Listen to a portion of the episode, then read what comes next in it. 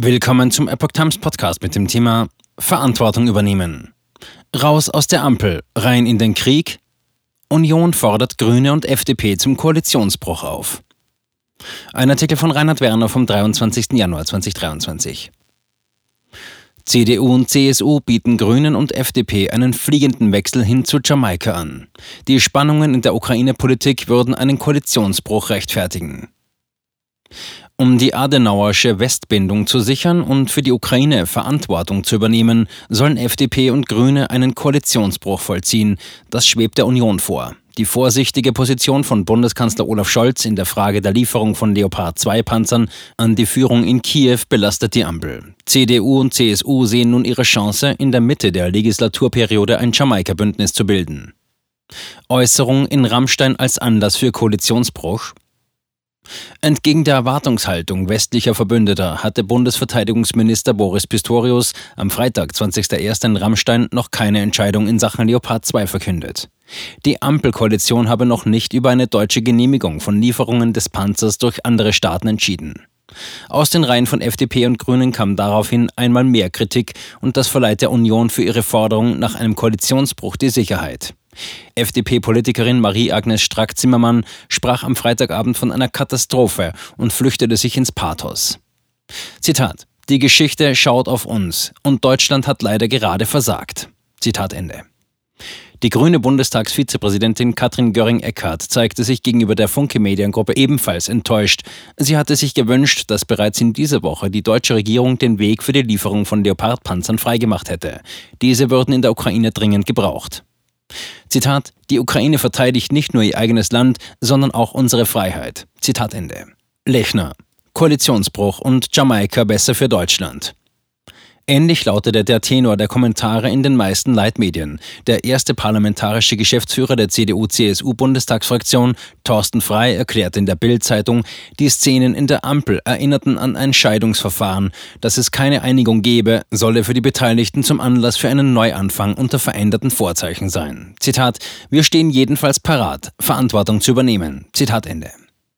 CDU-Außenpolitiker Norbert Röttgen fügte gegenüber dem gleichen Blatt hinzu, FDP und Grüne müssen sich fragen, ob sie bereit sind, gegen ihre eigene Überzeugung die Verantwortung für dieses Versagen mit zu übernehmen. Zitat Ende. Deutschland habe in einer historischen Bewährungsprobe des Krieges in Europa an einem entscheidenden Punkt versagt. Der niedersächsische CDU-Vorsitzende und Fraktionschef Sebastian Lechner erklärte, Jamaika wäre besser für Deutschland. FDP und Grüne merkten, wie richtig und wichtig der Kurs der Union und die Adenauersche Westbindung für Deutschlands Rolle in der Welt sind. Nun sollten sie die Konsequenz ziehen. Zitat: Mit der SPD geht es nicht. FDP und Grüne sollten daher raus aus der Ampel. Mützenich. Wer heute Panzeralleingänge fordert, fordert morgen Flugzeuge und Truppen. Dabei lässt auch Pistorius keinen Zweifel daran, dass die Bundesregierung sich der Doktrin von der ukrainischen Verteidigung gegen den russischen Aggressionskrieg verpflichtet fühle. Am Sonntag betonte er bei Anne Will erneut, man werde mit aller Macht die Ukraine dabei unterstützen, diesen Krieg zu gewinnen. Allerdings betonte er am Freitag, es gebe gute Gründe für die Lieferung und gute Gründe dagegen. Alle Argumente müssten sorgfältig abgewogen werden. SPD-Fraktionschef Rolf Mützenich machte demgegenüber deutlich, dass Deutschland die Ukraine mitnichten im Stich lasse. Allerdings betreibe man in Zeiten des Krieges in Europa Politik nicht im Stil von Empörungsritualen oder mit Schnappatmung, sondern mit Klarheit und Vernunft. Strack Zimmermann und andere Konfrontationspolitiker redeten das Land in eine militärische Auseinandersetzung hinein. Zitat, dieselben, die heute Alleingänge mit schweren Kampfpanzern fordern, werden morgen nach Flugzeugen oder Truppen schreien. Zitat Ende. Man müsse mit einer verantwortungsvollen Politik dazu beitragen, einen neuen Kalten Krieg zu verhindern. Dies setze eine enge Abstimmung mit der militärischen Weltmacht USA und den Versuch einer Einbeziehung der aufsteigenden Ordnungsmacht China voraus. Schützt Scholz die deutsche Rüstungsindustrie vor der Ausbotung? Noch im Sommer des Vorjahres hatte die Union versucht, die FDP über die Kernkraftpolitik aus der Ampel herauszubrechen.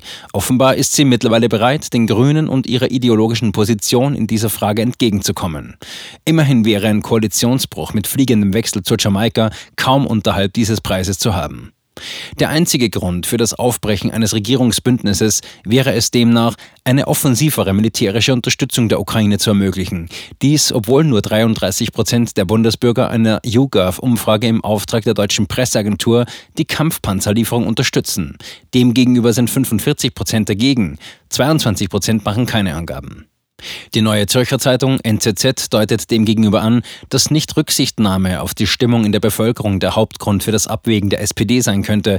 Vielmehr könnte demnach ein Ja zur Lieferung von Leopard 2 Panzern aus verbündeten Staaten die deutsche Rüstungsindustrie ausboten.